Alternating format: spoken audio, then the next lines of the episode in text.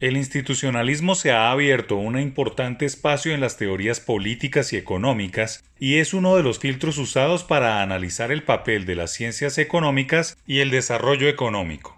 También se usa para incentivar el mercado, crear políticas macroeconómicas y entender los problemas en las conexiones de las economías y sus reglas de juego de la sociedad.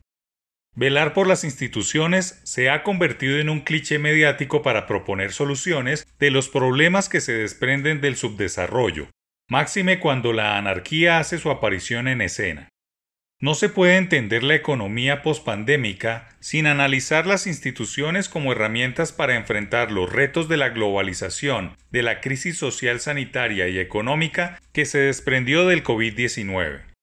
Lo primordial es entender las instituciones como las reglas del juego con las que las personas y las organizaciones actúan como jugadores transparentes. La más importante, un sistema de justicia que vigile el cumplimiento de las normas en una sociedad que ha decidido actuar en conjunto para prosperar.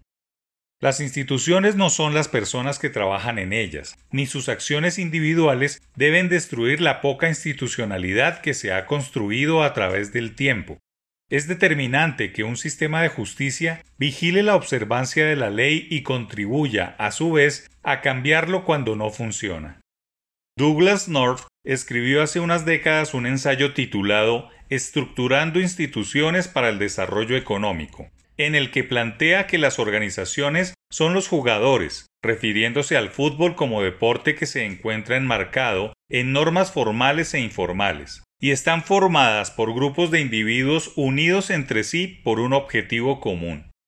En el caso de las organizaciones económicas, como las empresas, el objetivo común puede ser la maximización de ganancias, si se trata de unas organizaciones políticas, como partidos políticos o personas de este tipo, el objetivo común puede ser mantener el poder o tener buenos resultados políticos. Si son organizaciones educativas como universidades y escuelas, tendrán el objetivo común de transmitir información y conocimiento y contribuir al saber universal. El origen básico de las instituciones y su papel en la sociedad se va desdibujando cuando unos actores populistas se apoderan de ellas. La debilidad institucional deriva de las fallas personales y llevan al Estado a su ruina, porque hay actores que agazapados en esa debilidad o falta de liderazgo se apoderan de ellas para cambiarlas o usarlas como armas para eternizarse en el poder. Así sucedió en Venezuela, en donde primero se debilitaron las instituciones, fueron capturadas y luego cambiaron las reglas de juego para mantener en el poder un modelo económico totalmente fracasado, pero activo en conservar la pobreza como discurso hegemónico en el que el mantra es que la pobreza y la anarquía nunca mueran para siempre gobernar. Colombia debe aprovechar estos momentos para identificar las fuerzas desestabilizadoras contra la institucionalidad y generar sensibilización y conciencia de que hay una hoja de ruta en marcha para debilitar lo construido. Hay enormes retos pospandémicos y uno de ellos es trazar un plan a largo plazo sobre seguridad, bienestar y desarrollo.